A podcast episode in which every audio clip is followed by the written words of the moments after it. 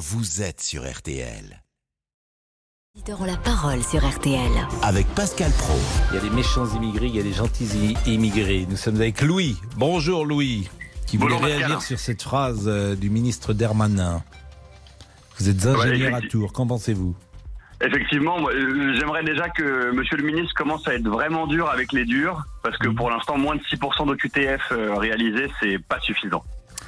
Eh bien, nous allons en parler dans une seconde. Le rappel des titres avec Céline. Et l'actualité en cette mi-journée, c'est euh, bien sûr le prix euh, Goncourt. On en a parlé il y a quelques minutes qui récompense cette année euh, Brigitte Giraud pour son livre Vivre vite chez Flammarion. Le Renaudot, lui, récompense Simon Liberati pour performance.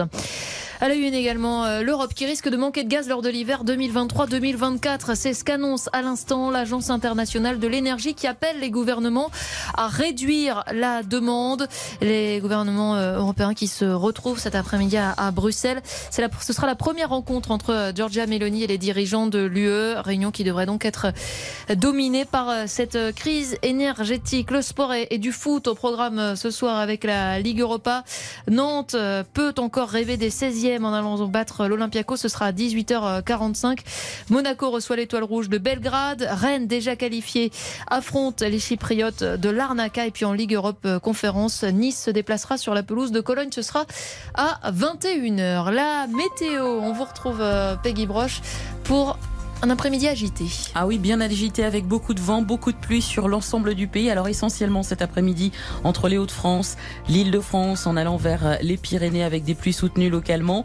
On a également beaucoup de pluie entre la région PACA et les Alpes et euh, sur les Alpes et sur les Pyrénées d'ailleurs de la neige à haute altitude. Attention aux averses orageuses euh, du côté du Var et ailleurs. Alors du côté de la Bretagne, la Normandie, les pluies s'estompent mais on a encore quelques gouttes et peut-être quelques éclaircies dans l'après-midi. La Corse reste à l'écart de ce taux- mauvais temps, de ce temps agité, avec un ciel plutôt lumineux. Les températures, elles sont en baisse, mais on est toujours au-dessus des normales. 13 à Rouen, 14 à Rennes et ainsi qu'à Orléans, 16 degrés à Lille, Paris et Reims, 17 à Limoges, 18 degrés à Bordeaux, 19 à Clermont-Ferrand et Montpellier, 21 à Marseille, 22 à Biarritz et jusqu'à 24 degrés à Ajaccio. Et pour demain, Peggy? Alors un temps encore bien gris avec encore des averses, du- pas mal d'averses surtout le matin sur l'ensemble du pays, sauf entre la Côte d'Azur et la Corse, mais le vent sera encore bien présent et surtout en Corse avec le soleil mais des rafales jusqu'à 90 km heure. Dans l'après-midi, les averses seront moins nombreuses. Elles vont surtout concerner une bonne partie est du pays, peut-être quelques euh, averses orageuses sur les reliefs du massif central, de la neige également en montagne à plus basse altitude, moyenne altitude, jusqu'à 1500 mètres sur les Pyrénées et 1300 mètres sur les Alpes et Massif central. Et sur l'ouest du pays, on retrouvera un temps plus sec, mais globalement, ça restera gris et des températures qui là vont bien baisser. On sera sur des températures de saison, voire en dessous par endroit, de 12 à 15 degrés globalement sur le pays pour les maximales hein, et 17 à 23 près de la Méditerranée. Merci Peggy. Les auditeurs ont la parole. Pascal Pro sur RTL. Merci Peggy, c'était euh, un plaisir. Je vois que vous rangez vos affaires. Mais oui, je vous laisse euh, le studio puisque c'est c'est votre tour. Et c'est un plaisir évidemment euh, que vous soyez avec nous tous les jours entre 13 et 14 heures. Merci à Céline. C'est tout, moi c'était pas un plaisir. C'était également vous, un êtes, plaisir. vous êtes vraiment vexant, Pascal. C'était- c'était moi, je vais un- aller me faire tatouer, je vais aller lire le Goncourt et je sais pas Oh, encore si je reviens demain. Ah si Ça peut nous arranger quand même, Céline. Non, vous, êtes, vous incarnez la rigueur de ce 12-13. Et puis merci à Tom je Lefebvre. pour un compliment alors, c'est ça Bah, bien sûr. Et, et- et Tom Lefebvre, bien sûr, qui était à la rédaction en chef également. Euh, à 13h05, nous partons avec les auditeurs et nous parlons immigration et la petite phrase de euh, Gérald Darmanin les gentils et les méchants. On pourra peut-être euh, lui rendre hommage en écoutant cette fameuse chanson de Michel Fugain, les, les gentils et les méchants. Mais pour le moment, Louis. Rebonjour Oui. Louis. Méchant ou gentil? Qu'est-ce que vous pensez de cette phrase? Alors je pense qu'ils se gourent complètement, parce que la question c'est pas de savoir s'ils sont méchants ou gentils, et même pour aller au fond, euh, s'ils sont rentables ou pas rentables. Ce qui compte, à mon avis, euh, c'est la quantité de personnes étrangères en France. Hmm. C'est pas une question de bon, Il y en a pas bon. 5 Vous voyez ce que je millions, veux dire disait euh, Anne Le Hénaf. 5 millions d'étrangers en France à l'heure à laquelle je vous parle. Oui, vous avez raison, il y a 5 millions d'étrangers, mais après, il y a aussi euh, les descendants d'étrangers, puis ceux qui sont maintenant naturalisés et qui, euh, vous voyez, qui sont considérés comme des Français, euh, qui n'étaient pas avant, etc., etc. Vous voyez, c'est beaucoup plus subtil que simplement une question de nationalité, je pense.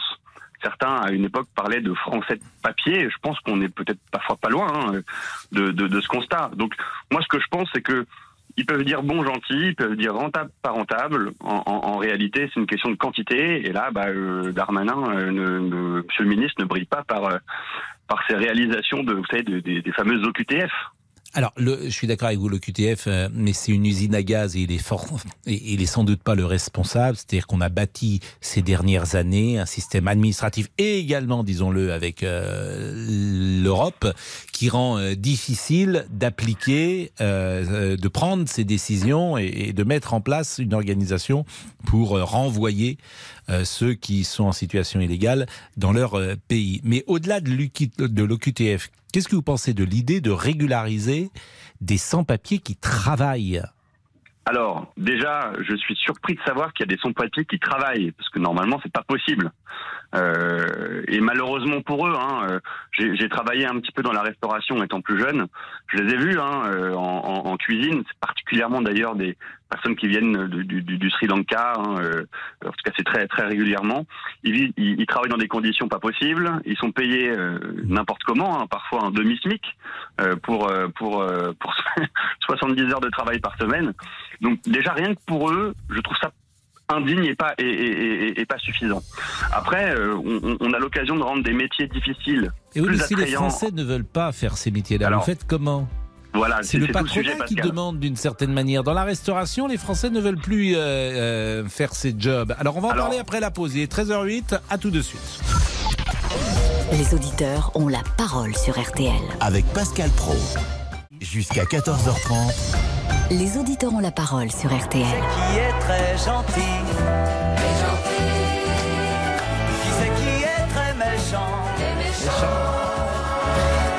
Ça, c'est la bande originale d'un film de Claude Lelouch qui n'est pas le plus connu, qui s'appelle Le Bon et les Méchants.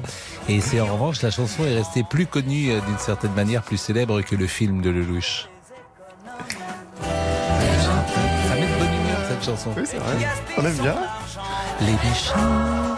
Bon, ça va Laurent Tessier Très bien, et vous, vous allez bien? Écoutez, ça va. Pas ça très va. beau, hein, mais bon, voilà. Bah, il fait pas beau, parler, c'est hein. l'automne. moi. Vous n'aimez pas l'automne? Ah non, je déteste. C'est vrai? Ah ouais, tout ce Ah, qui ça, est novembre, euh, Ah bon? décembre, ah là là là là. Moi, je veux du soleil, je veux de la lumière. C'est merveilleux quoi. pourtant l'automne. Oui, si vous le dites. hein. Allons-y Le gouvernement a dévoilé hier les grandes lignes de son projet de loi sur l'immigration. Bon, pour faire simple, vous l'avez compris, le ministre de l'Intérieur, Gérald Darmanin, l'avait résumé en une phrase. Nous devions être désormais euh, gentils avec les gentils, c'est-à-dire avec les étrangers qui euh, veulent travailler en France, euh, respecter nos règles, parler notre langue, être amoureux de notre drapeau, et être méchants avec les méchants. Mais avez-vous l'impression d'être infantilisé en permanence avec ce genre de phrases, ce genre de déclarations Eh bien, nous attendons vos avis au standard 3210 3210 sur votre téléphone. Nous sommes avec euh, Nicolas. Bonjour Nicolas. Bonjour Pascal. Et ce qui nous intéressait évidemment, c'est de commenter cette sortie de Gérald Darmanin et puis au-delà, euh, peut-être le sentiment, euh, l'analyse en tout cas que vous faites de l'immigration en France. Est-ce que vous souhaitez ou pas? Alors, concernant la phrase, ben, bien que sur la forme euh, qui, qui soit un peu infantilisante, effectivement, je suis plutôt d'accord avec le fond. Euh, mais par contre, euh, les solutions qu'il apporte, euh, je suis pas du tout persuadé euh, que ça va pas être contre-productif. Euh, dans le sens où, où, en parlant des métiers en tension, de dire à un étranger, bah, tu vas venir travailler, tu vas venir travailler un an, et puis après, si on n'a plus besoin de toi, on te renvoie chez toi. Comment on peut imaginer que ces étrangers vont avoir l'envie de s'intégrer en France? En ayant ce couperet au-dessus de la tête je, je- je ne peux pas répondre à cette question, Nicolas. C'est en l'occurrence à vous peut-être d'y répondre et de livrer ou de donner votre analyse. Ah bah juste euh, voilà, quand on s'installe dans un pays et qu'on sait qu'on n'a pas la stabilité, euh, pourquoi s'intégrer? Pourquoi s'intégrer? En tout cas, euh, il y a mm, par exemple quelque chose qui est nouveau, c'est qu'on va demander à ceux qui viennent en France de passer un test de français. Et si C'est déjà le cas. Bah, oui, visiblement, il sera quand même un peu plus complet. Et euh, je parle et autrement, euh, on ne les autorisera pas forcément à venir en France, si j'ai bien compris. Non, non, pour, pour l'autorisation, non, c'est déjà le cas. Euh, alors pour, euh, pour l'histoire, je suis marié avec un Marocain qui a fait ses démarches d'avoir ses papiers pour venir en France. Il y a des tests écrits et oraux à, à l'Office d'immigration et d'intégration, euh, avec une formation à la, à la, à la citoyenneté. Mhm. Donc, euh, ouais, a tout ça, ça existe déjà.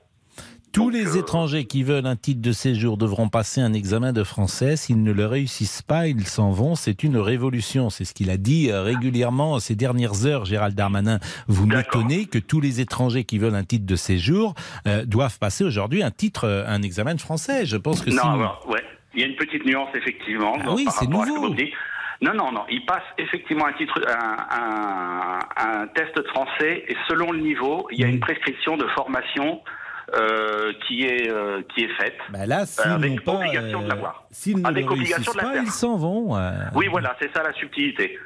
Ce qui est assez Euh, étonnant d'ailleurs, parce qu'un titre de séjour est parfois accordé à des étrangers et des étudiants, mais des étudiants par définition, ils sont peut-être pas très bons en français au départ, ils viennent pour apprendre. Non, Si, si, les, les, les- les étrangers, du coup, euh, bah, pour les étudiants, Mm. il y a un test qui est beaucoup, beaucoup plus poussé, qui s'appelle le DELF 2.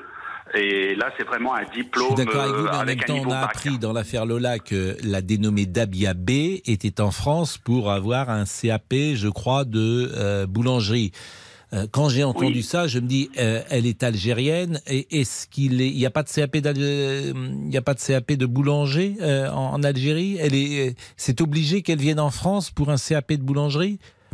Pour Bah, tout vous dire, que j'étais un peu étonné, mais euh, je, il y a beaucoup de. Alors, je vous avoue que je suis étonné aussi qu'on, qu'il y ait eu, alors pour connaître le sujet aussi, Mhm. qu'il y ait eu une, euh, un visa étudiant euh, pour un diplôme euh, en, inférieur au bac.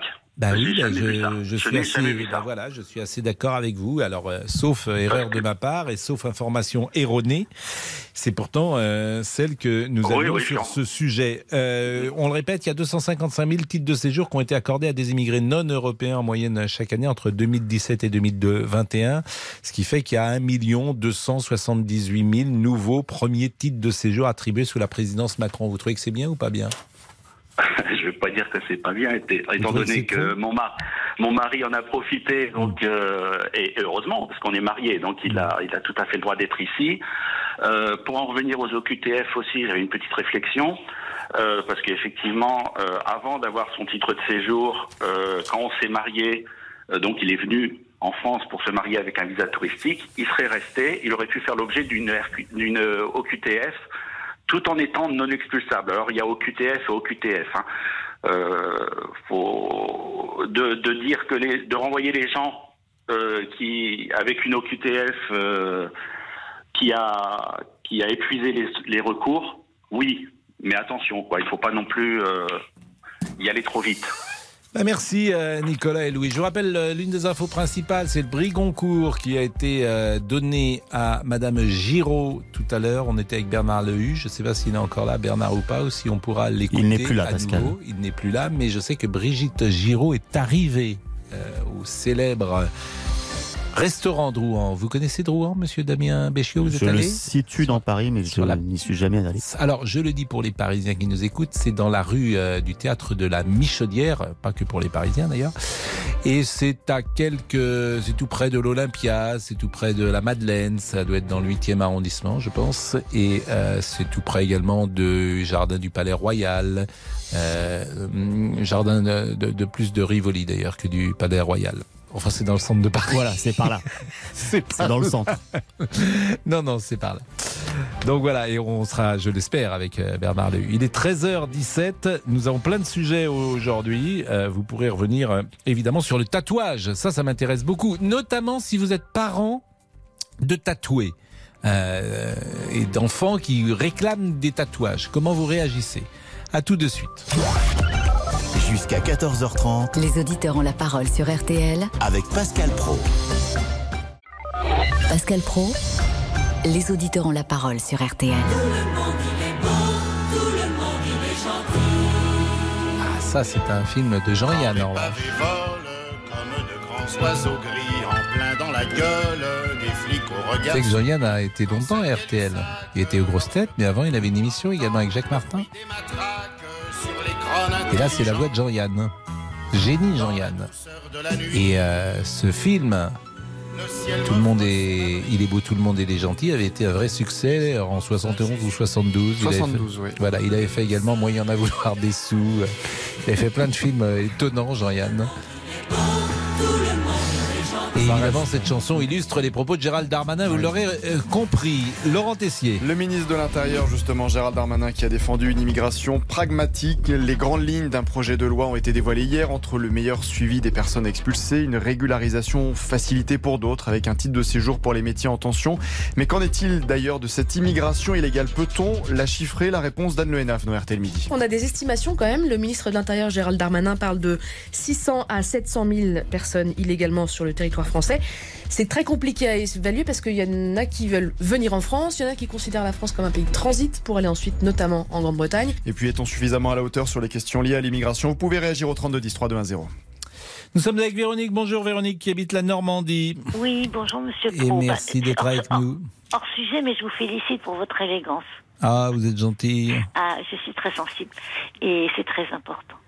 Et, il ne faut et pas que l'élégance ne soit que vestimentaire, bien sûr. Elle est d'abord morale, comme vous le savez. Voilà, Bien sûr. vestimentaires, c'est très important. Il faut pas se laisser aller. Bon, Véronique, dites-nous tout sur euh, ce sujet de l'immigration.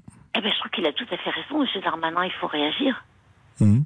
Il faut réagir parce que sinon, euh, là, on a eu 89 députés du Rassemblement national. Si on fait rien, la prochaine fois, on en aura 120 ou plus. Il, il a raison, il faut qu'il se passe quelque chose. Et, et alors moi, dans ma profession, puisque j'étais dans la restauration, j'ai donc eu beaucoup, beaucoup d'étrangers euh, en cuisine surtout. Et ben, je peux vous dire que il y a des gens très, très bien. Alors, il y, en- bon, il y en a qui valent rien, mais il y y a- Non, mais ça, la majorité honnêtement, c'est pas le sujet. Euh, qu'il y ait des gens bien, pas bien, etc. Le sujet, c'est effectivement si on se projette dans 5 ans, dans 10 ans, si régulièrement il y a des immigrés qui arrivent en France, ça peut poser un problème à la société française, c'est tout. C'est ça le problème- de, l'immigration, c'est-à-dire qu'on peut résoudre ce problème aujourd'hui à court terme, les patrons vont être contents, les restaurateurs vont être contents, mais si chaque année euh, il y a euh, euh, une trop grande euh, partie d'étrangers qui arrivent en France, ça peut poser un souci à la société française. Mais, mais un souci énorme, d'autant plus que qu'est-ce qu'on leur pas offre d'ailleurs, hein, non, pas. non, mais, non, mais qu'est-ce qu'on leur offre? Moi, j'ai- j'ai- j'ai- j'habite aussi un peu à Paris. Qu'est-ce qu'on leur offre? De la misère et des larmes. Attendez, quand on va dans les quartiers vers la porte de la chapelle et tout ça. Ah oui, mais là, ils ne travaillent pas, ceux-là. Là, on- on- Eh ça, ben c'est non, des gens qui sont en très grande difficulté. Là, a Mais c'est priori, la ceux. Bah, oui, mais ceux dans le rêver. système, ceux qui seront régularisés, c'est ceux qui travaillent. Donc là, on est dans un autre système. Mais quand ils travaillent, c'est ultra compliqué de les faire régulariser. Moi, j'en ai un qui avait le droit d'être sur le territoire français, un Malien, un type extraordinaire, un bosseur, un, un homme génial. Il avait le droit d'être sur le territoire français. Mhm. Il avait une carte vitale. Mhm. Donc moi, vous savez, c'était une petite entreprise, c'est pas de DRH. Pendant des années, je l'ai déclaré, je payais ses cotisations, je et et et, et, euh, aussi entre parenthèses, j'ai jamais fait travailler mes salariés 70 heures par semaine, hein, comme disait le monsieur tout à l'heure en restauration. Ils faisaient 39 heures comme c'est la loi, un point c'est tout. Et s'ils avaient des heures supplémentaires, elles étaient payées. Bon, ce salarié, j'ai eu un contrôle d'URSSAF. Euh, j'ai été traitée pire que si j'étais une criminelle. Euh, les contrôleurs m'ont dit que j'allais aller en prison. Enfin bon, c'était un truc de. Et ce monsieur a, n'a plus- en fait, il avait le droit d'être sur le territoire français, mais pas d'autorisation de travail. Il a Donc été- c'est difficile pour vous, vous pensez, de, de Ah bah, régulariser.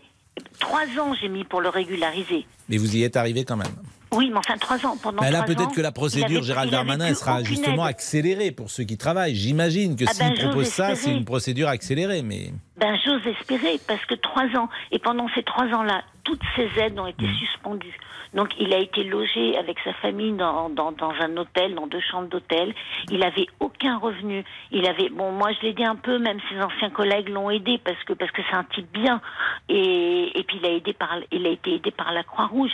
Mais trois ans pour régulariser un homme formidable. Et, et, et mon fils, il me disait, mais maman, il revient Bon, quand? Parce qu'on travaillait ensemble? Il c'était vraiment un, un employé, et, un employé et un homme exemplaire. Eh bien, merci en tout cas, Véronique, de ce témoignage. Il est euh, 13h25. Il n'était pas cette année dans la liste des concours, mais peut-être le Bon, sera. Non, c'est surprenant d'ailleurs. Hein. Mais on ne parlait pas de vous. Ah, mince. Ami, pourquoi Olivier, Il y a que lui, boubouk. Mais qu'est-ce qui se passe Bah, J'étais sûr que vous veniez vers moi. Je me Ah, pas suis du dit tout. un petit peu d'humour. Non, non, de brut. euh, Non, mais, bon. mais non, je ne parlais Bon, je, bah, bah, je m'en vais, voulais je me parler d'un autre auteur qui n'était pas dans la liste des concours et dire que c'est Brigitte Giraud qui a gagné. Ah, mais puisque vous prenez la parole, je vous la donne, ami. non, désolé, mais je me suis senti un petit peu concerné étant donné que je suis un poète. euh, maintenant. C'est même Michel Drucker qui l'a dit, hein, que je suis un Mais- poète. C'est pas sûr, moi. hein. Mais bien sûr. Non, Bonjour. moi, j'invente rien. Bonjour, cher ami. Comment ça va Bonjour, Pascal. Que Que ça va, nous ça va. dit-on sur les réseaux sociaux Parce que vous lisez les réseaux sociaux? Oui, bah c'est mon métier même. hein. Bon, Ignace nous dit il est malin, Monsieur Darmanin. Ignace. Ignace. C'est un petit petit nom charmant, Ignace. Ignace. J'ai hésité à, à écrire me vient de mes, mes parents. Vous connaissez cette chanson Ignace, Ignace. Il est gentil, il me va comme un gant. Bon, je vous laisse avec Cyprien je Sini, hein, trouve je m'en vais, plein voilà. de grâce.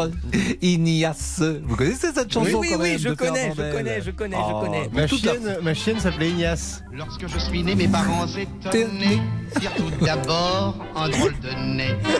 J'arriverai jamais à faire un point, jamais. Ah bah non mais vous nous tentez là, vous dites qu'il y a quelqu'un qui s'appelle Ignace. Oui, oui, oui, mais c'est pas de ma faute. le refrain, il le chante beaucoup mieux que moi. plus, Ils me baptisèrent alors tout ému. Ignace, Ignace, c'est un petit petit nom charmant. Ignace, Ces Ignace, chansons sont merveilleuses. Merveilleuses. Bon, donc euh, que nous dit que nous dit Ignace Bah j'allais le dire, mais bon allez. Donc il nous écrit, il est malin, Monsieur Darmanin, il se fait passer pour un politique de droite tout en encourageant l'immigration. Gwenola, toujours sur la page, j'ai du mal à croire que ces gens ne resteront pas après. Et Stéphane, euh, pour conclure, ça me fait penser à la phrase culte, il est méchant, Monsieur Brochant, il est mignon, Monsieur Pignon. Mais vous savez que le surnom de Monsieur Darmanin, lorsqu'il a commencé, c'était Darmalin.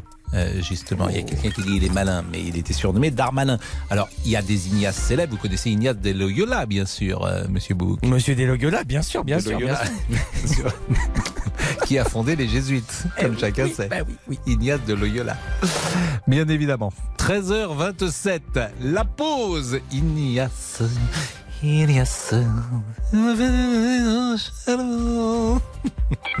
Les auditeurs ont la parole. Pascal Pro sur RT. Jusqu'à 14h30 Les auditeurs ont la parole sur RTL. avec Pascal Pro.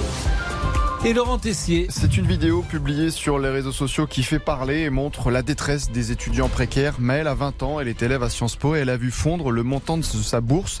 La vidéo a été visionnée des millions de fois. Encore baissé ma bourse parce que euh, je cite mes parents habitent à Mayotte donc ils ont un salaire plus élevé. Mon père est au chômage, ma mère elle travaille et elle a une augmentation de son salaire pour payer les courses qui sont super chères à Mayotte, vous savez dans les DOM. Et donc le fait que mes parents aient plus de sous, euh, ils l'enlèvent sur ma bourse et j'ai 100 euros de bourse par mois et avec ça je suis censée euh, vivre. euh, payer mes courses, payer mon loyer qui est de 400 euros. Ça fait deux ans que je travaille au moins 20 heures par semaine. C'est énorme à côté de ces études. Je rends mes études, elles s'en prennent un coup, mais je bosse et je dis rien. Combien d'heures je vais devoir travailler pour pouvoir juste payer ma vie je, je suis un peu plus... Voilà, je suis désolée, mais il faut que ça sorte. Des larmes et une détresse entendue par la ministre de l'Enseignement supérieur Sylvie Retailleau qui a publié à son tour une vidéo hier soir avec pour titre Nous sommes le 2 novembre et je sais que vous êtes déjà trop nombreux, comme Maëlle, à vous demander comment vous bouclerez la fin du mois. Je suis déterminée à vous aider. Revalorisation des bourses à 4%, aide de rentrée à 100 euros, augmentation des APL, gel des loyers crous, ou bien encore maintien du repas à 1 euro pour tous les étudiants précaires. Ne restez pas isolés et démunis sans contacter le crous. Leurs équipes sont là pour vous. Ils ont proposé à Maël de bénéficier à nouveau d'une aire d'urgence. Ce qui doit être fait pour Maël, les équipes du crous le font au quotidien et pour tous ceux qui en ont besoin. Alors vous êtes étudiant, vous êtes dans la même situation que Maëlle. Nous attendons vos, vos témoignages au standard 3210.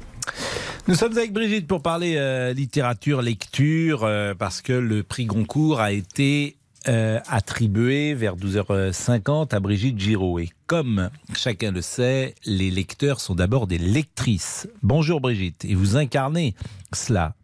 Bonjour Pascal Pro. Vous lisez combien de livres par semaine?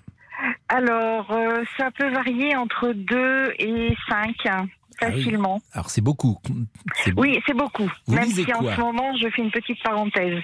En ce moment, alors je viens de terminer euh, deux livres très intéressants. Une, un livre d'une euh, auteure euh, angevine qui écrit euh, sur l'histoire en, angevine. Donc c'est un roman qui se passe au Moyen Âge. Et puis, qui s'appelle Le secret de Rose. Et puis, j'ai terminé aussi dans le même temps, parce que là, je lisais un peu les deux en même temps, Le magasin des jouets euh, cassés de Julien Rampin. Euh, et là, j'attaque euh, Avant la fin du monde de Laurent Decaux. Alors vous lisez plutôt des romans? Je lis beaucoup, beaucoup, beaucoup de romans. Je lis parfois des essais. Euh, Il y a certains auteurs que je suis depuis un petit moment euh, et, et bon, leurs leur témoignages euh, me, me plaisent particulièrement ou me touchent. Il va falloir que le, le sujet m'interpelle pour que je lise un essai ou un récit. Les autobiographies, c'est pas trop mon roman français ou roman étranger? français. Roman Français, français. français, Euh, français. alors évidemment, c'est une euh, passion qui est importante pour vous, puisque euh, ça veut dire que vous regardez sans doute peu ou pas la télévision, euh, et que vous allez peut-être moins au cinéma, et parce que si vous lisez quatre ou cinq romans par semaine, un roman, disons que c'est 200 pages, c'est-à-dire que vous lisez 1000 Un peu pages. Hein, oui, un peu plus d'ailleurs. Souvent des- des pavés que Admettons que vous lisiez en moyenne 1000 pages par semaine, nous sommes d'accord. Oui. Sachant qu'on lit à peu près 40 pages à l'heure, en tout cas, Mhm. euh, nous sommes d'accord, 40 pages à l'heure.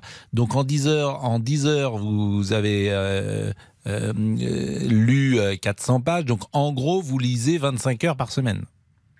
C'est fort, fort possible euh, certaines semaines, oui. Alors Ça je fait lis 3 heures par partout. jour, quoi. Je lis partout. hein. J'ai toujours un livre dans mon sac. C'est 3 heures par jour à peu près. Oui, oui, oui, parce que je lis beaucoup la nuit. Maintenant que je ne travaille plus, puisque je me suis arrêtée à 64 ans en début d'année, euh, par choix, parce que je travaillais justement dans un espace culture et j'organisais des dédicaces, donc j'étais passionnée par mon métier. Et donc, euh, j'ai décidé de faire deux ans de plus. Donc là, je me suis arrêtée au mois de février. Donc, donc je lis beaucoup, beaucoup, beaucoup. Vous avez toujours aimé lire? Toujours. Donc ça, ça- le goût, euh, vous vous souvenez des premiers livres que vous avez Oui. euh, lus? Oui, parce Vous aviez que quel euh, âge? ben, j'étais, euh, je devais avoir 7 ou 8 ans parce que ma maman, mes parents étaient commerçants dans une euh, petite ville euh, en Anjou et ma maman, une fois par mois, allait à Angers par l'autobus pour aller chez le coiffeur. C'était son plaisir. Et à chaque fois, elle me rapportait deux ou trois livres. Alors vous c'était la bibliothèque rose. Et vous la bibliothèque rose. Hmm. Ben, euh, ça a démarré par la comtesse de Ségur. Bah oui, on, alors euh, Voilà. à l'époque on, on la- apprenait, la- c'est vrai que moi, les, les- je- bon, on m'a donné le général Dourakin, Dillois le cheminot, euh, Voilà. les petites filles modèles. euh, je me souviens l'auberge de l'ange gardien. Je me souviens avoir Voilà. lu ça dans mes premières années. En tout cas, on me, on m'incitait à lire ce- ces livres-là. Je ne sais pas si aujourd'hui on Ouais. lit toujours la comtesse de Ségur. Euh, parmi Oh, bah, les grands chocs littéraires que vous avez eus dans votre existence, euh, lesquels sont-ils? Alors, euh, il y en a un particulièrement, euh, quand on pose la question si tu dev- devais te retrouver sur une île déserte, lequel tu emporterais? Et sans, sans hésitation, c'est le livre de Alex Allais, Racine. Celui-là, ça a été euh, un, choc, Un choc. vraiment un choc. Alors déjà, je m'intéressais beaucoup à l'histoire euh, américaine. euh, Qui avait la été période- adapté d'ailleurs, hein, je me Oui, souviens à la deux télévision. fois. Oui, qui a été Ah, deux adapté deux fois. périodes. Oui, tout à fait. Voilà. La première était nettement meilleure que la deuxième, si je peux me permettre. Oui, mais- non, mais je me souviens, la première, c'est il y a 30 ans, c'était sur Antenne 2, c'est qui avait acheté, en fait, c'était une série Voilà. américaine qui, avait- Voilà. di- qui était diffusée sur Antenne 2. Mais, mais ce livre m'a m'a- m'a Roots. vraiment embarqué. Oui, voilà, c'est ça, un route. Mm. Et vraiment, c'est ça a été le. Alors j'ai beaucoup de coups de cœur, mais celui-là, c'est vraiment celui que je. Alors ça, c'est le livre, est-ce qu'il y a un écrivain qui est euh, aujourd'hui euh, dans votre panthéon? Alors, euh, au fil de mes rencontres avec des dédicaces, j'ai découvert beaucoup d'écrivains vers lesquels je ne serais peut-être pas allée. Par contre, celui qui a marqué euh, toute mon adolescence et qui continue à me marquer, que je continue à lire euh, tous ses écrits, c'est Christian Jacques parce que je suis passionnée d'histoire égyptienne. Bah écoutez, euh, c'est bien, hein, vous, nous avez, vous nous avez donné en- envie de lire. Alors ce qui est fou avec la littérature, et c'est pas vrai par exemple avec le cinéma, c'est que si vous rencontrez quelqu'un qui lit un livre euh, tous les jours et que vous-même euh, vous lisez un livre tous les jours, vous pouvez ne pas avoir un livre en commun. Parce que c'est tellement vaste, la lecture et la littérature. Alors que les cinéphiles se retrouvent forcément sur des films. Parce que Oui. évidemment l'éventail est moins large. Mais là, euh, il y a des gens par exemple qui ne lisent que des essais, d'autres qui ne lisent que de la littérature, par exemple euh, japonaise ou de la littérature euh, euh, américaine ou, euh, ou de la littérature euh, argentine, pourquoi pas, etc. Donc c'est tellement vaste. Il y en a qui ne lisent par exemple que euh, des romans euh, du Moyen Âge ou, en- Ouais. ou- ou que, Ah, moi, de- ou je- que des pièces de théâtre ou que sais-je. Donc c'est tellement pointu. C'est tellement vaste, c'est tellement différent que, par exemple, dans les films, dans les livres que vous avez cités, je suis pas sûr. dans- je n'ai jamais lu Christian Jacques, par exemple, euh, Brigitte. Je Mhm. n'ai jamais lu un livre. Et euh, Roots, bah, je connais, mais je l'ai pas lu. Euh, donc je connaissais l'histoire et, et- et c'est comme ça, c'est pour ça que c'est parfois tout à fait étonnant même d'aimer à la fois la lecture et de pas partager forcément deux livres ensemble. Moi, j'ai lu aussi euh, il y a pas longtemps Alabama 1963. C'est pareil, c'est Ouais. quelque chose d'extraordinaire. Mm. Et euh, Vous allez conseiller un livre Monsieur Boubouk Quel est le livre que vous lui conseillez, Monsieur Boubouk? Parce qu'il n'a lu qu'un euh, livre pour le moment, celui de Michel Drucker. C'est un peu juste. Alors, vu, vu, vu sa situation amoureuse, Oui. je dirais que euh, un de mes chouchous depuis plusieurs années, euh, avec qui j'entretiens maintenant de, de très bonnes relations amicales, euh, c'est un, un, un touche à tout et qui est vra- qui est bourré de talent, c'est euh, le petit éloge du baiser de Jérôme Attal. Ah bah si, alors écoutez, si c'est un touche à tout, ça c'est intéressant pour Monsieur Boubouk. Euh, Ah bah. Jérôme Attal, et le- c'est un écrivain, un le- auteur, compositeur, euh, voilà. c'est- Eh ben, le pe- et alors le petit, éloge du baiser. Le petit Voilà. éloge du baiser. Ben, je Le note, petit- je note. Bah, écoutez, il le note. Bah, merci Brigitte. Et Je c'est vois un- que la France c'est entière. un tout petit livre, hein. c'est un tout petit livre. Ah bah ça m'arrange. euh, mais qui, qui Il y a des crayons de c'est- couleur. C'est une- Il y a des illustrations. Est-ce qu'il y a Ah, qu'il y a des crayons Alors, de s'il a l'occasion de rencontrer Jérôme Attal, Oui. il se le fait dédicacer et il va lui mettre plein de beaucoup de hum, petits dessins fluo. Ah. en plus, voilà. Eh ben écoutez, non, parce que monsieur, monsieur Pour surligner les mots Enfin, importants. toute la France connaît désormais la situation amoureuse de monsieur Boubouk. Vous Ah bah là, vu, mais Brigitte, la première chose qu'elle a dit, la première chose qu'elle a dite, euh, Bri- Brigitte, c'est vu, vu la situation amoureuse de monsieur Boubouk, je lui conseille un livre. Voilà. Et vous voilà. vous rendez compte Et là voilà. Vous allez passer à la postérité avec euh, certains passent à la postérité euh, comme Casanova avec euh, le nombre, un nombre de femmes qu'ils ont eu et vous avec un nombre de femmes que vous n'avez pas eu. vous êtes l'anti-Casanova. Ah bah c'est ça, c'est ça. Et encore, je le connais pas, donc euh, vous voyez Casanova, vous Non, je ne le connais pas. Non, non, non. Comment ça, vous non. connaissez pas Casanova Bah, je ne le connais pas, non Vous êtes- non mais qu'est-ce que vous avez dit Vous le connaissez pas Ça veut dire quoi? Vous connaissez son nom? Vous savez quand même euh, qui était Casanova? Euh, Ah oui, non mais alors ouais, là, les réseaux ouais, sociaux oui, oui, les réseaux Allez, sociaux, allez Pascal. sociaux. À la question posée sur la page, aimez-vous la lecture? Véronique répond, moi c'est trois livres par semaine. C'est beaucoup. Marivonne euh, nous écrit, je dévore les romans et les polars uniquement.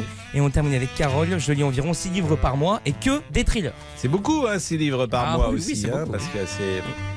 Ça, c'était bouillon de culture, je pense. Tout On- à fait. Eh ben, on salue notre ami Bernard Pivot. Je sais qu'il nous écoute de temps en temps à l'heure du déjeuner. Vous savez qui nous écoute dans sa cuisine également? Non. Franz Olivier Gisbert. Oh.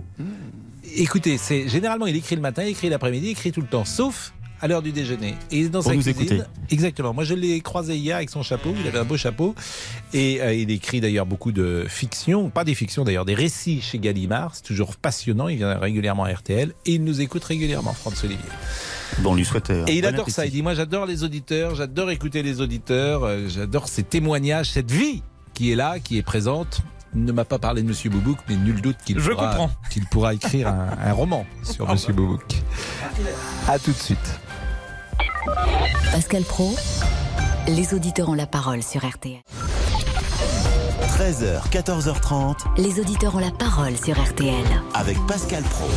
Et Laurent Tessier. Brigitte Giraud a donc remporté le prix Goncourt avec Vivre vite aux éditions Flammarion. Vous l'avez vécu en direct dans RTL Midi. Aimez-vous d'ailleurs la lecture? Lire un bon livre, ça redonne envie de Pierre vivre.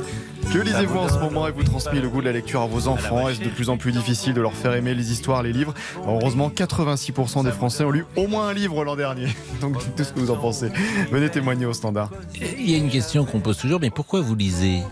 Il faut répondre par plaisir.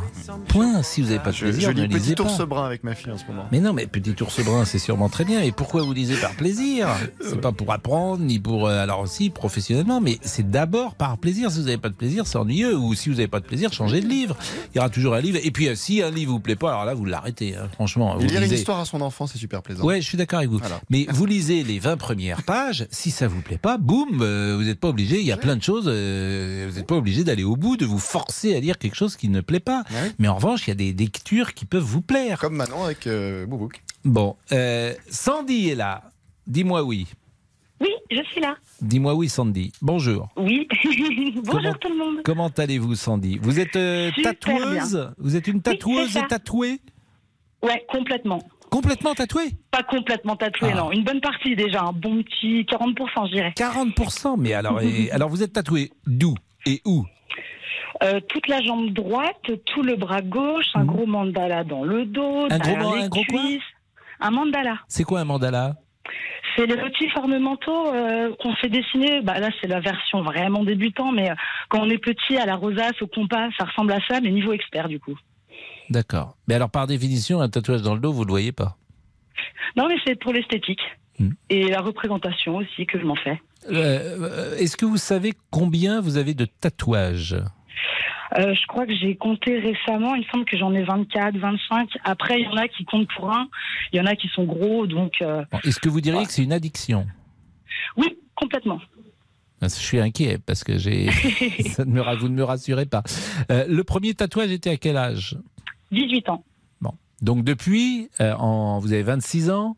Donc en ça. 8 ans, vous en avez fait 24. Oui, c'est ça. Donc ça fait 3 par an. Ouais, après, ça varie un peu euh, selon les périodes. Des fois, je me calme. Là, en ce moment, ça va. Euh, J'en fais plus trop parce que j'ai mal. Ah oui, ça fait mal, paraît-il. Prix Ouais. moyen du tatouage. Oh, c'est c'est super dur de donner une moyenne parce que ça peut aller d'un tout petit euh, pour lequel on facture 80 euros, c'est le minimum pour qu'on rentre dans nos frais au niveau du matériel, de l'hygiène. Et après, pour des énormes pièces sur plusieurs séances, ça peut aller à du 2000 euros, euh, même euh, peut-être plus si on veut un corps complet, par exemple. Quelle est euh, la partie du corps la plus étonnante, parce que vous êtes également tatoueuse, qu'on vous ait demandé de tatouer? Euh, la plus étonnante, j'ai pas eu des, des zones euh, vraiment spéciales, on va dire les fesses. On m'a demandé de Les tatouer. fesses, c'est euh, pas très étonnant. Non, mais ouais, je mais me disais, est-ce qu'il y a des hommes qui vous ont demandé de faire un tatouage sur leur verge? Non, ça m'est encore jamais arrivé. Jusqu'ici, tout va bien. Est-ce qu'il y a des femmes qui euh, demandent un tatouage au plus près euh, de leur sexe? Oui, alors sur le pubis, et même moi j'en ai déjà proposé. Mhm. C'est une zone qui fait vraiment pas mal. On peut faire un petit effet bijou, c'est super mignon. Qu'est-ce que vous Donc appelez un oui, effet vraiment cette bijou zone, c'est plus, bah, on va dire un- des petits ornements, des, des petits bijoux qui tombent, des petits points. Enfin, ça peut vraiment partir sur un effet un peu euh, bijou de minou, comme j'aime l'appeler, et je trouve ça vraiment super mignon. Ouais. Euh, Quel est l'endroit le plus sexy selon vous euh, pour se faire tatouer? Quel est l'endroit du corps le plus sexy à tatouer selon vous? Euh, La laine. Après, après, ça va, ça va énormément changer par rapport au motif qu'on veut. On, essaye en fait vraiment d'accorder le motif à la morphologie du client. Mhm. Et euh, pour les clients, généralement, les zones vraiment qu'on peut qualifier un peu de sexy, c'est tout ce qui est haine, euh, côté de la hanche, et ça déborde un peu sur le côté de la cuisse, la Ah fesse. Là, c'est vraiment une super zone. Mais pourquoi vous trouvez que c'est sexy? C'est pas ce que Parce que ça met en valeur les courbes, je trouve, selon le motif. On peut vraiment essayer de de- d'accorder le motif par rapport à la morpho, et euh, vraiment, on peut faire des, des- des pièces qui euh, qui rendent vraiment tellement bien. Est-ce que euh, vous avez également tatoué les visages? Oui, oui, oui, ça m'est arrivé. Et ça, quand même, vous ne dites pas aux gens, attention, peut-être que euh, vous regretterez, euh, c'est quand Mm. même pas rien de se tatouer le visage. Bah, en fait, En on a une conscience quand même professionnelle à ce niveau-là, c'est-à-dire que s'il y a quelqu'un qui vient nous voir et il n'est pas vraiment beaucoup tatoué, c'est encore les débuts, on va éviter quand même de tatouer les zones visibles directement. Par contre, euh, les, les peu de fois où j'ai fait des visages, c'est des personnes qui étaient déjà énormément tatouées, qui ont peut-être 50 ans, donc euh, clairement, j'ai rien à que le dire sur leur... visage pouvait être couvert par le tatouage? Et là, ça va dépendre de la zone du visage. Après, il y a le visage, il y a par exemple la tempe, quelque chose qui va remonter un peu sur le front, descendre sur la joue. Il y a la joue, il y a vraiment le front, il y a le menton. Donc Et vous en après, pensez ça, pareil. quoi, vous? Moi, je pense que chacun fait ce qu'il veut. et euh, ça, honnêtement, euh, après, je suis en droit de donner des conseils, je pense, quand c'est des jeunes personnes qui viennent Oui. me voir. Voilà, après, quand c'est des personnes de 50 ans qui sont tatouées de la tête aux pieds et qui me demandent un tatouage sur le visage, je vais pas leur dire Ah non, moi je pense que c'est pas une bonne idée. Non, je fais pour ce, ce Et c'est plus paye. manifestement aujourd'hui des femmes que des hommes qui sont tatoués, si j'ai bien compris. Euh, oui, je pense qu'il y a peut-être un peu plus de femmes. Après, moi, j'ai une clientèle beaucoup plus féminine. J'ai 70% de femmes, à peu près 30% d'hommes. Mhm. Donc, euh, oui, je vois plus de femmes euh, passer sous mes aiguilles. Bon, bah écoutez, c'est- intéressant. Alors, je vais faire un petit tour en régie. Je vais demander si nous avons des tatoués. Euh, Sandy, vous êtes dans Paris? Vous êtes où? Non, vous êtes à Belfort. Euh, moi, je suis située à Belfort. oui. C'est votre activité professionnelle 100%, nous sommes d'accord. Hein? Complètement. bon, il y a des études de tatoueur ou il y a une sorte de CAP de tatoueur ou n'importe qui peut Mm. mettre sa, sa plaque en disant tatoueur? Ouais, en fait, ça, justement, c'est un peu le problème. On va dire que n'importe qui peut devenir tatoueur, Ah mais oui. il faut que ça se fasse dans les règles de l'art. Il n'y a pas d'école. Euh, Il n'y a pas de diplôme. C'est surtout en fait, en, euh, ça va se passer par des apprentissages. Donc il faut aller voir plusieurs euh, tatoueurs reconnus dont on apprécie le style. Euh, arriver avec un book solide, montrer qu'on sait dessiner, qu'on a un style appuyé, parce qu'il y a tellement de tatoueurs aujourd'hui qu'il faut se démarquer. Montrer euh, ce qu'on sait faire. Si on a déjà tatoué des peaux humaines, montrer aussi le résultat. Mais, Et euh, voilà, mais le métier n'est pas solide. encadré, c'est ce que vous voulez dire. Pas du tout. Non, non, Alors non. que C'est vraiment. euh, on pourrait- tous ces métiers-là, euh, les autres, euh, par exemple, euh, une esthéticienne, c'est encadré, et coiffeur, c'est encadré, etc. Tous ces tous des, des Ouais, il n'y a métiers- pas de diplôme, il y a un juste une formation Je- obligatoire. Je sais pas si c'est comparable, mais en tout cas, c'est des métiers qui agissent sur le corps euh, de la même manière. Merci, Il y a, Sandy. il y a- c'est il y a très- simplement une formation hygiène obligatoire à faire en fait. Alors, je vais Sinon, voir, je fais un petit tour et je recrute des clients pour vous. Est-ce que Damien a un tatouage? Non, Pascal. Est-ce que Monsieur Boubouk a un tatouage? Non mais j'aimerais bien, Pascal, un petit écureuil en bas du dos, j'aimerais bien. Je En bas du Sandy, dos je pense. Oui, oui, oui. Bon, en bas du bah dos, quoi, ça, bah, bah, non, mais pourquoi pas un petit écureuil non Oui, bah Ah oui, oui. Bah, bah, Sandy, si elle est ok, moi je veux bien. Il pourrait Ah, aller chercher des... hein. il pourrait aller chercher des noisettes. Pascal, mais Pascal, ça dérape. C'est dans le débrief tout de suite. Oh non, là je Pascal. démissionne. Mais pourquoi? Monsieur Tessier Ah bah oui, on a compris. hein. Monsieur Tessier, est-ce que, est que vous, vous êtes tatoué? Non, rien du tout. Bon. Eh bien, écoutez, voilà. C'était donc euh, personne. On a 0% de tatouage. Moi, je n'ai pas de tatouage. Vous savez que mon grand-père avait des tatouages, Sandy, parce qu'à l'époque, il avait été dans la marine, était né en 1908 et il avait euh, eu des tatouages. Et quand j'étais enfant, c'était pas du tout la mode des tatouages. On était impressionnés de voir ces tatouages. En plus, c'était un serpent et puis une encre de marine, tout ça. Ça, faisait peur à cette époque-là. C'est intéressant ce que. Elle est partie du coup, Sandy. Bon, euh, merci Sandy. Bonne journée du côté de Belfort. Merci beaucoup, vous aussi. Merci, c'est une jolie ville, Belfort. 13h51, la pause. Jean, ah, Jean-Alphonse Richard, il a les cheveux qu'on poussait depuis hier, dites donc. Ah putain. Vous avez les cheveux longs là Pas du tout. Ah si, là vous avez les cheveux longs Pas par du- rapport à d'habitude. pas du tout. non. Il est 13h52, à tout de suite. Les auditeurs ont la parole. Pascal Pro sur RTL. Pascal Pro, Les auditeurs ont la parole sur RTL. Monsieur Je Tessier. vois que le sujet vous passionne tous. Avez-vous un tatouage? Ah oui. Sur tes murs, un futur à composer. En avez-vous un ou plusieurs Un Français sur quatre est tatoué. Le salon du tatouage s'ouvre d'ailleurs demain à la Grande Halle de la Villette à Paris. Et l'un des plus célèbres tatoueurs en France, Tintin, organisateur du salon, était l'invité de RTL Midi. Les personnes préférées des, Français, dont le sondage un peu aléatoire sort chaque année, euh, sont souvent tatoués. Notamment Cadmerade, Yannick Noah, Pascal Obispo, Florent Pagny. Voilà, c'est des gens qui sont appréciés de la société, qui vendent pas mal de disques et qui ont des tatouages. 64% des Français considèrent le tatouage comme un atout de séduction. Qu'en pensez-vous? Est-ce séduisant? Qu'avez-vous comme tatouage? Et bien nous attendons vos appels dès maintenant au standard. Il est 13h54. Euh, on écoutera peut-être Épaule Tatou tout à l'heure de euh, Étienne Dao, pourquoi pas? Euh, nous sommes avec qui? Avec euh, Stéphane ou avec Louise? Allez Stéphane. Bonjour Stéphane, vous êtes commerçant. Oui, bonjour. Bonjour Pascal. Est-ce que vous suis- êtes tatoué? Oui, je suis tatoué sur le bras droit. Et Ah. quel est le motif qui est tatoué Un loup. Un loup avec une patte de loup et à l'intérieur de la patte de loup, les initiales de mes enfants. Et pourquoi vous avez euh, tatoué un loup Alors, euh, parce que j'avais à ce moment-là un berger suisse, un magnifique berger suisse qui était un peu comme notre nounours de la famille et euh, qui est malheureusement décédé le jour de mon anniversaire. Et Mhm. euh, ce, ce jour-là, bêtement, j'ai vu un ami qui sur Facebook a partagé un dessin, le fameux dessin, et je me suis dit, bah tiens, ce serait pas mal en tatouage.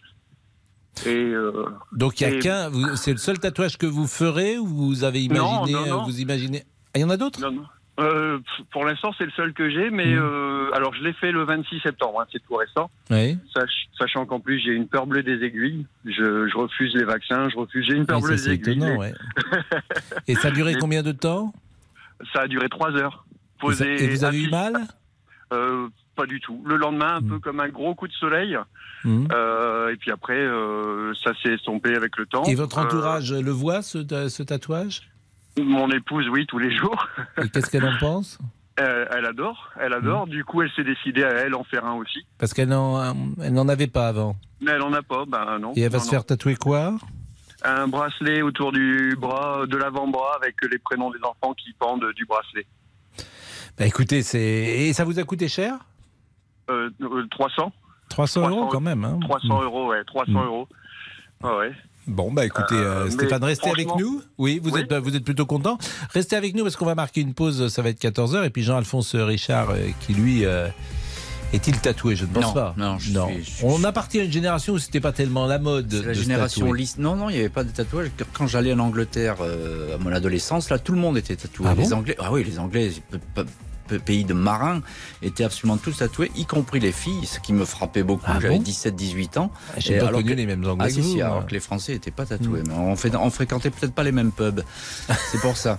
Euh, mon cher Pascal, euh, l'heure du crime, euh, aujourd'hui, 14h30, euh, je vous propose de vous raconter la mort de la danseuse de tango. C'était une prof de, de danse, Nicole Saada. C'était à l'hiver 2006 et on va retrouver son corps en forêt de Rambouillet avec son cœur qui a été arraché. Il n'y a plus de cœur dans la poitrine de, de Nicole Saada.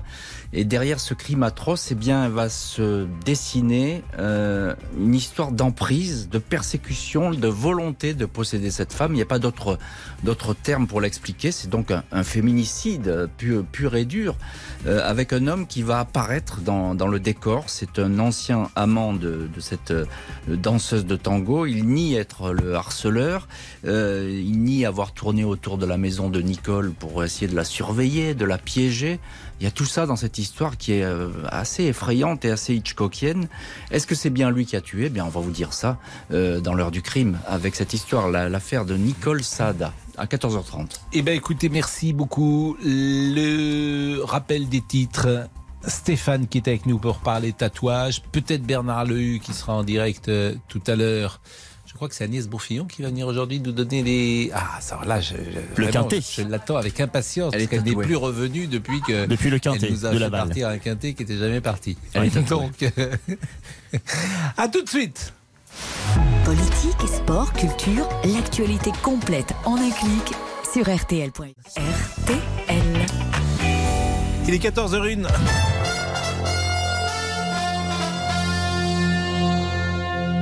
Agnès Bonfillon, le rappel des titres. Notre première information, c'est évidemment le prix Goncourt décerné à Brigitte Giraud pour Vivre vite chez Flammarion. Le scrutin a été tellement serré qu'elle l'emporte à une voix près au 14e tour, voix du président Didier Decoing qui compte double. Vivre vite, un livre dans lequel Brigitte Giraud revient sur les choses de la vie qui font qu'un jour de 1999, elle perd son compagnon dans un accident de moto. Le Goncourt, elle l'a appris alors qu'elle était avec ses éditrices notamment. Nous étions tout ensemble. Il y avait beaucoup de filles et quelques hommes. C'était un très très beau moment d'attente. Des cris de joie, ou des larmes, ou, de- ou des rires. Des cris de joie. Et ce qu'on s'est dit, c'est que ce qui est beau dans le cri, c'est de crier ensemble, d'être tous ensemble. Vous avez ici le président de l'Académie Goncourt, les académiciens. qui- voilà, Qu'est-ce que vous avez envie de, de leur dire spontanément? J'ai envie de, de les remercier pour la lecture d'un livre dont la presse a beaucoup dit qu'il était intime. Et il me semble que l'intime n'a de sens que s'il résonne avec le collectif, avec, euh, avec une société, avec une époque, avec une histoire. Et j'ai envie de penser, et j'imagine, qu'ils ont vu aussi cette dimension qui est beaucoup plus large qu'une simple vie intime et qu'une simple destinée qui, euh, si elle est privée des autres, n'a pas beaucoup de sens. Brigitte Giraud, il y a quelques instants avec Bernard Lehu pour RTL. Le prix Renaudot, lui, a été attribué, à Simon Liberati pour performance. Échange de soldats entre les Ukrainiens et les autorités séparatistes pro-russes de l'Est du pays. C'est notre deuxième info. 107 militaires vont être ramenés dans chacun des camps. En tennis, le Paris Masters 1000 s'est terminé pour Casper Ruud. Le Norvégien numéro 3 mondial, hein, quand même, a été sorti en huitième de finale par l'Italien Lorenzo Musetti. 4-6, 6-4, 6-4. Côté français, vous le savez, on attend Gilles Simon cet après-midi face au Canadien Ogier Aliassim. Isabelle Langer nous fera vivre ce match en direct. La météo demain. Encore un temps bien instable avec euh, des averses, voire des orages. Il neigera également en montagne. En revanche, un peu plus de soleil sur la façade atlantique et en Méditerranée, mais avec du vent. Les températures, elles, continuent de baisser. L'arrivée du Quintet à Vincennes, pris sous la qu'il fallait jouer le 4, le 8, le 5, le 3 et le 2. Le 4, le 8, le 5, le 3 et le 2. Je ne dis rien, ils sont tous là. Ils sont arrivés surtout. Merci, euh, chère Agnès, 14h03. Jusqu'à 14h30 Les auditeurs ont la parole sur RTL avec Pascal Pro. Et Laurent Tessier. Quand on parle de Céline Dion, je suis obligé de passer la plus belle chanson du monde.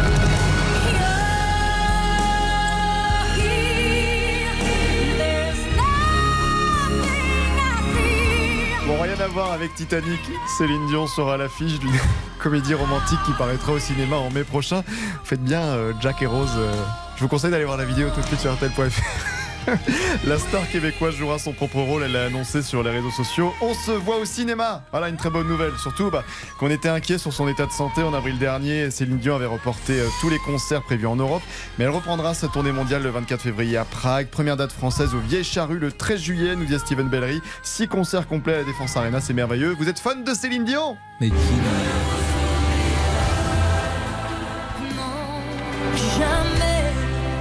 Pas fan de Céline Dion Quelle voix, quelle mélodie.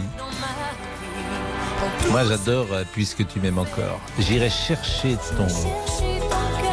J'irai chercher ton cœur si tu l'emportes ailleurs. Celui qui a trouvé euh, cette formule-là, c'est Joseph Goldman qui a écrit. J'irai chercher ton cœur si tu l'emportes ailleurs. C'est ça la, la poésie, c'est la, simplicité, la simplicité de- des mots, l'efficacité. Et c'est Victor Hugo. Voilà, c'est Victor Hugo Goldman. C'est pareil. Évidemment, il y, a- des poètes euh, qu'on ne comprend jamais, qui sont un peu hermétiques, mal armés, pour, pour ne citer que lui. Et puis il y a des poètes qui sont populaires parce que ça parle aux gens. Euh, Victor Hugo. Demain, dès l'aube, à l'heure où blanchit la campagne, eh bien pareil là. J'irai chercher ton cœur si tu l'emportes ailleurs.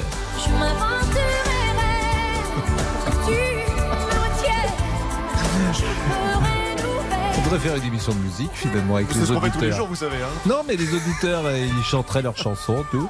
Bon, Stéphane euh, était avec nous. Euh, merci Stéphane. Bah, vous m'avez débouché les oreilles à chanter comme ça. Ben oui, non mais oui.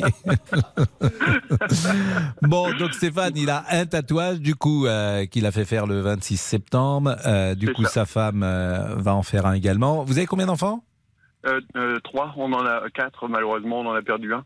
J'étais un peu, j'ai essayé de réagir euh, par rapport à, aux commentaires, enfin au, au sujet d'hier, et j'ai pas, j'ai pas réussi à vous joindre. On en a perdu un il y a 20 ans. Et quel âge ont vos enfants, euh, Stéphane? Alors le plus âgé maintenant, donc le plus âgé, il a 30 ans. mais vous, avez, 24. mais vous avez quel âge? Parce que moi, sur ma fiche, vous avez 47 ans. Bah, j'ai 47 ans, mais j'ai triché un peu. J'ai choisi une femme qui en avait déjà deux. Ah oui, d'accord, d'accord. Parce qu'effectivement, bon, donc vous avez. Voilà. Famille, famille recomposée. famille- Mais ça marche euh, alors les familles recomposées? Bah, Ça marche très bien. Bah, Bah évidemment, parfois, parfois ça peut marcher bien. Ça, c'est pas toujours, c'est pas forcément. hein. J'élève, j'élève ses enfants comme j'élève les miens. Et euh, donc ils sont tatoués? Non, non. Par contre, euh, le deuxième euh, qui a 24 ans, Mhm. euh, lui souhaite être tatoué euh, pour une question financière. Pour l'instant, il le fait pas, mais il souhaite le faire prochainement. Mhm. Et le petit dernier qui a 15 ans, il veut le faire, mais le tatoueur euh, que que je connais ne veut pas tatouer avant 18 ans. Bon, il a pas bah. mal, il a pas mal de règles, il a pas mal de. On- là, on cherche un tatoueur qui pourrait euh, s'occuper de Monsieur Boubouk, qui souhaite, euh, comme il nous l'a dit tout à l'heure, se faire tatouer un écureuil en bas du dos. Donc je lance un appel à la France qui nous écoute et, et qui euh, peut peut-être. Vous avez un, un budget? Écoutez Pascal, euh, non pas particulièrement, on va dire euh, 100 euros non? 100 euros. Bah là, vous un aurez, les- vous les- c'est un petit écureuil. Ah oui, là. tout petit Ça sera l'écureuil de la caisse d'épargne. Parce que j'hésite un petit écureuil ou alors juste marquer Mémé Zouzou. J'hésite encore sur le. On va partir sur l'écureuil. C'est très sexy d'avoir le nom de sa grand-mère dans le bas du dos. Ça, je vous le conseille. Ça, c'est pour, euh, c'est vraiment, c'est un truc qui attire généralement la clientèle. Ouais, je vais réfléchir en fait. On va marquer. On va marquer une pause. Euh, Ça fait pas, ça fait réagir hein, les tatouages. Mais pourquoi on parle des tatouages d'ailleurs aujourd'hui? Parce qu'il y a le, le, le, le- comment dire, euh, le salon des tatouages qui aura lieu euh, à, à Paris ce week-end. Euh, et nous avons reçu tout à l'heure Tintin, qui est un grand tatoueur. C'est à la Villette. À tout de suite. Jusqu'à 14h30. Les auditeurs ont la parole sur RTL. Pascal Pro, les auditeurs ont la parole sur RTL.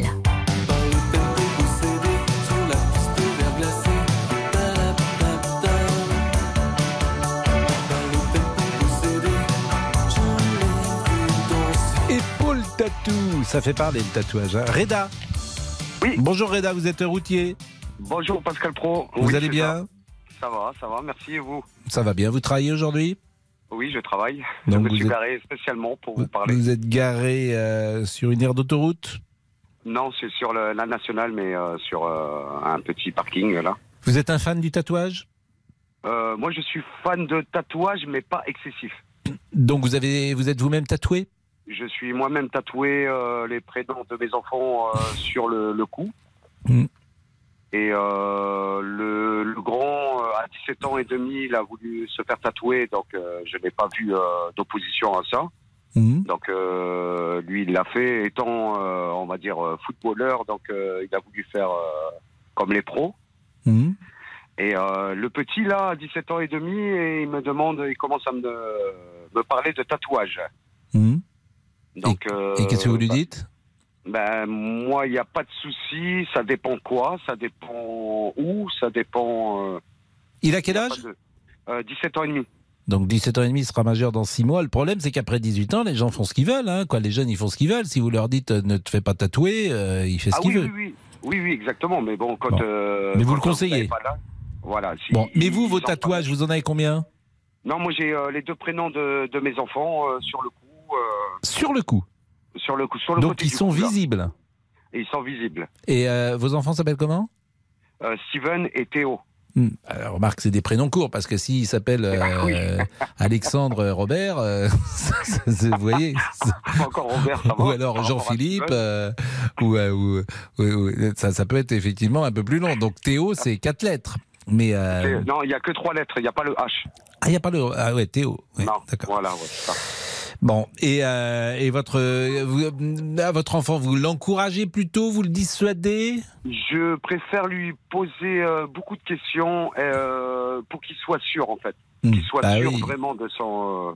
Parce qu'effectivement, ça, ça peut rester toute la vie. Même moi, on me dit ça. que c'est quand même difficile à enlever. Alors, on me dit qu'il faut faire des séances, tout ça. Mais bon, Ouais, oui. est-ce que tu Oui. retrouves la peau telle qu'elle était avant tatouage, une fois que tu enlèves le tatouage? Il y, a, il y, a, il y a eu, euh, j'ai regardé des, euh, des petites vidéos sur Facebook de Oui. ap- le avant tatouage, après, enfin tatouage et après tatouage, Hmm. et euh, on ne voit rien. Après, Ah, c'est vrai? euh, Si, oui, quand c'est bien fait, franchement, on ne On arrive à tout enlever, toutes les. On bon. enlève à tout enlever, oui. Et après, au fur et à mesure de, des âges, bah, ça, ça disparaît vraiment euh, entièrement, quoi. Et euh, bon, euh, tatouer le prénom de ses enfants, bon, on voit la signification, euh, bien sûr. Mais est-ce que vous vous aimez les, par exemple, est-ce que vous aimez les femmes tatouées? Je ne sais pas si votre épouse ou votre compagne Oui, est ma tatouée. copine est tatouée. Elle a une grande fleur de lys sur le dos, qui lui prend presque tout le dos. Elle est plutôt royaliste? Ouais. Non, mais je sais pas, une fleur de lys. oui. elle milite, elle souhaite le retour de la monarchie de droit divin? C'est exactement ça. Non, mais c'est vrai? Non, non, mais Non. euh, bon, après, elle a voulu faire. euh, elle adore le, le lys, donc elle a voulu faire. euh, et, Mais euh, alors, elle a une fleur de lys qui prend tout le dos? Presque, euh, oui, presque tout le dos et euh, un triskel euh, Un au quoi milieu de la poitrine. Un triskel. Il faut le demander, demander à Monsieur Boubouk. C'est quoi? Ah, je vais demander Monsieur Boubouk, c'est quoi un triskel? Ah oui, un triskel, je sais ce que c'est, oui. C'est quoi? Alors Ah. c'est le sigle breton, Pascal, le triskel. Ah bon? Eh oui. C'est ça.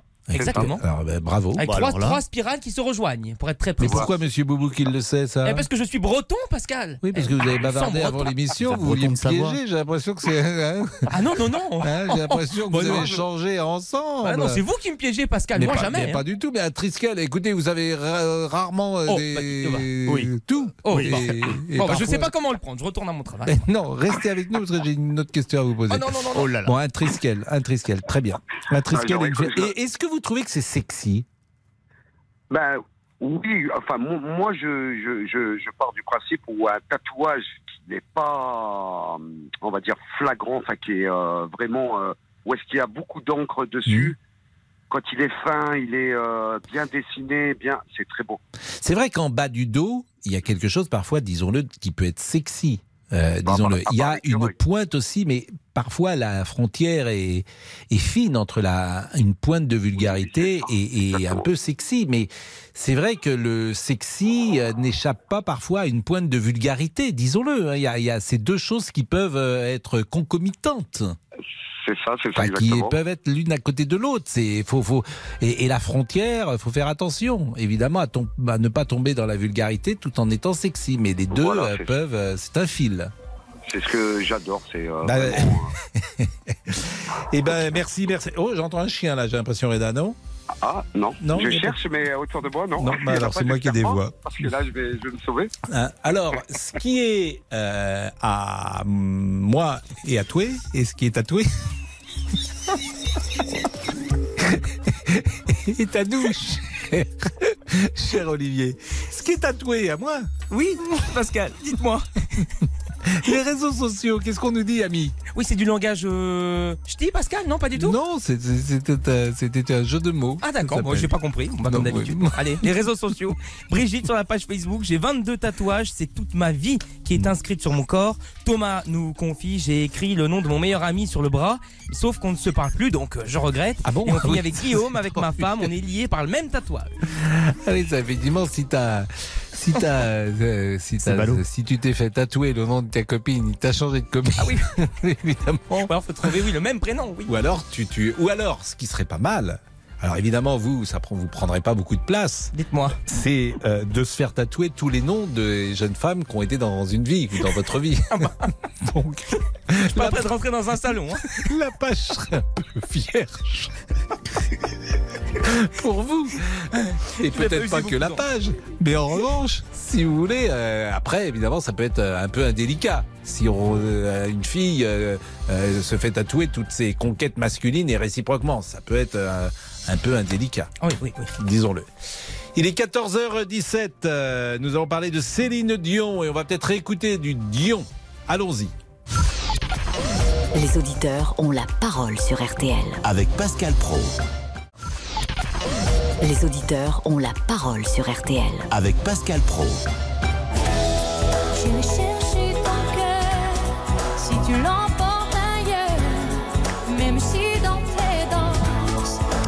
Ah, Céline Dion.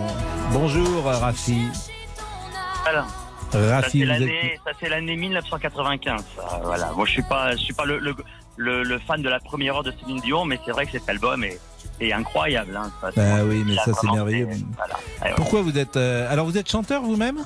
Oui, oui, bah je suis venu de, enfin, j'avais parlé deux trois fois euh, sur votre antenne. Oui, je suis Oui. chanteur, absolument. Oui. Euh, ce On parle de Céline Dion parce qu'elle sera à l'affiche d'une comédie romantique qui paraîtra au cinéma en 2023 dans laquelle elle jouera son propre rôle et Steven Bellery est venu nous en parler tout à l'heure et c'est vrai D'accord. priori en avril la, la chanteuse avait reporté à l'année prochaine tous ses concerts de sa tournée prévue en Ouais, Europe entendu ça et, aussi. et- et a priori elle revient.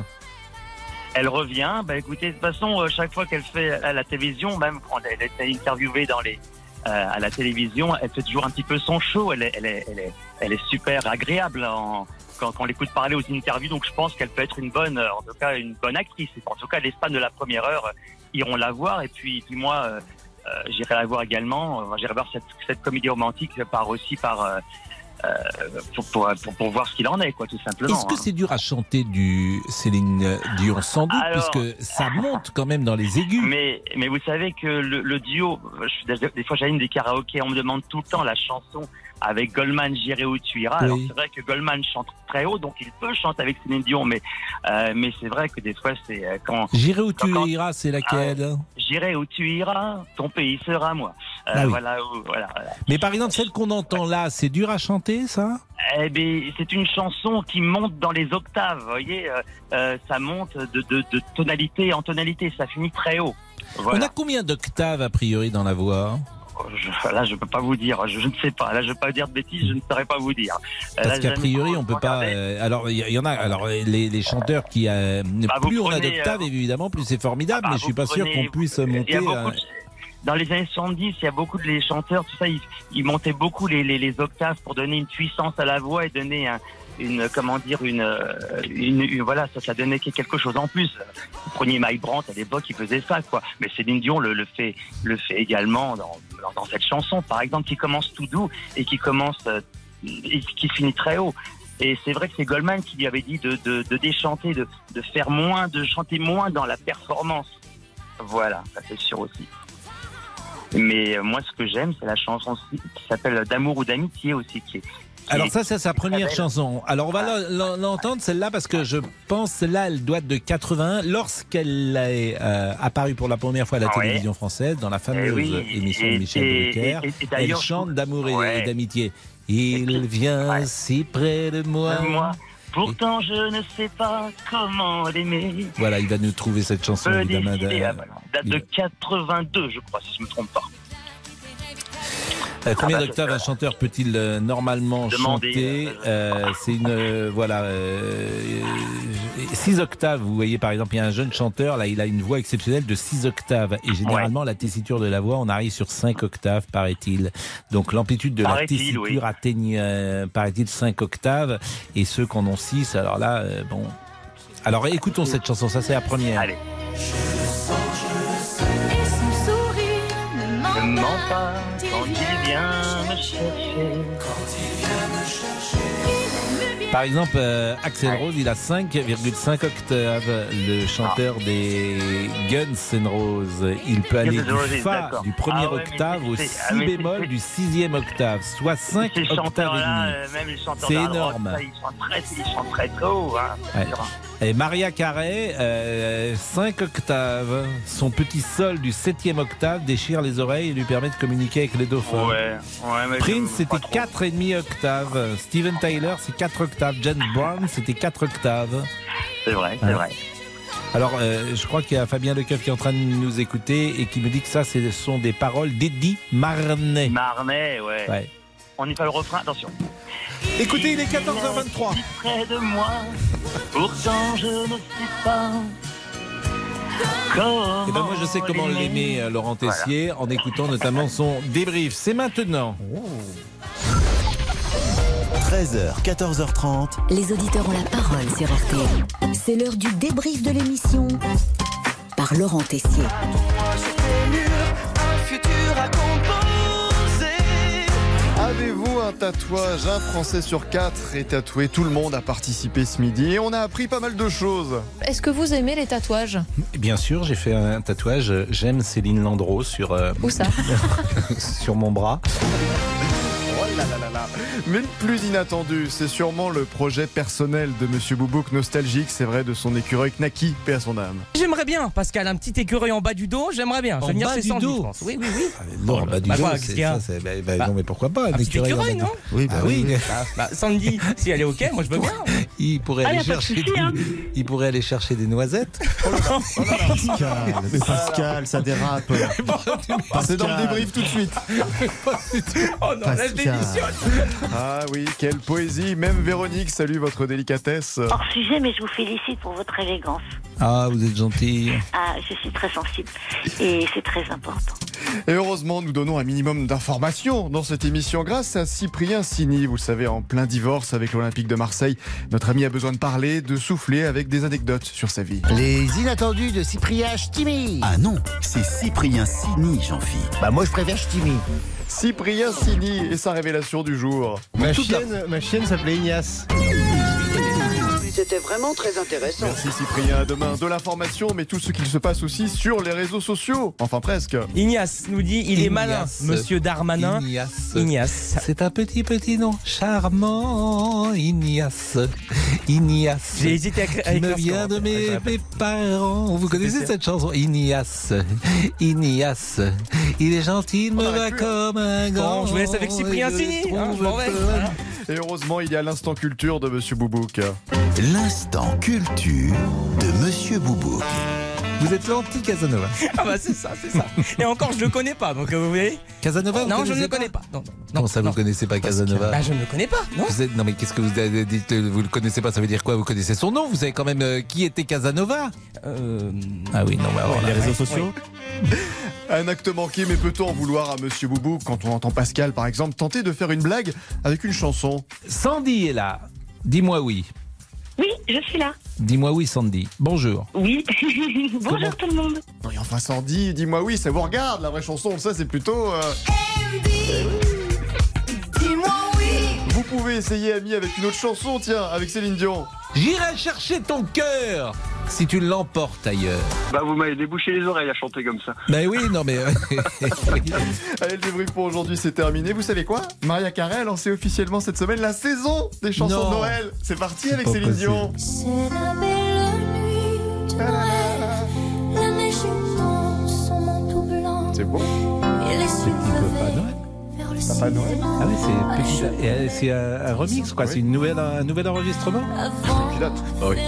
Non mais celui-là, donc Maria Carey, c'est un nouvel enregistrement de Maria Carey. Non, ça c'est Céline. C'est Céline Dion qui a Ah, c'est Céline Dion. Papa Ah, pardon. Noël. Je croyais que c'était Maria Carey. J'avais pas compris. Euh, Jean Pas, Alphonse pas Richard. Céline Rossi, hein. Oui. Céline Dion. Vous êtes parfait. Mais, euh, tout à l'heure, vous aviez une écharpe là, vous l'avez plus. Oui, il fait trop Vous chaud. vous l'avez vendue. Il fait trop chaud. J'ai vendu, oui. Bah oui, il n'y a, pas de petit profit avec l'inflation, vous savez. Euh, mon cher Pascal, tout de suite l'heure du crime et la mort de Nicole Saada, la prof de tango. Qui l'a tuée et surtout pourquoi on l'a tuée? L'histoire d'une emprise, tout de suite dans l'heure du crime. Bonjour, c'est Ophélie Meunier. Le journal inattendu sur RTL. Chaque samedi, retrouvons-nous pendant une heure en direct sur RTL à 12h30 pour le journal inattendu. Les informations du jour avec les reportages éclairants de la rédaction et un invité qui nous livre son regard sur l'actualité. Le journal inattendu, c'est tous les samedis en direct à 12h30 sur RTL. Vous avez manqué une émission? Retrouvez-la sur rtl.fr et l'application RTL.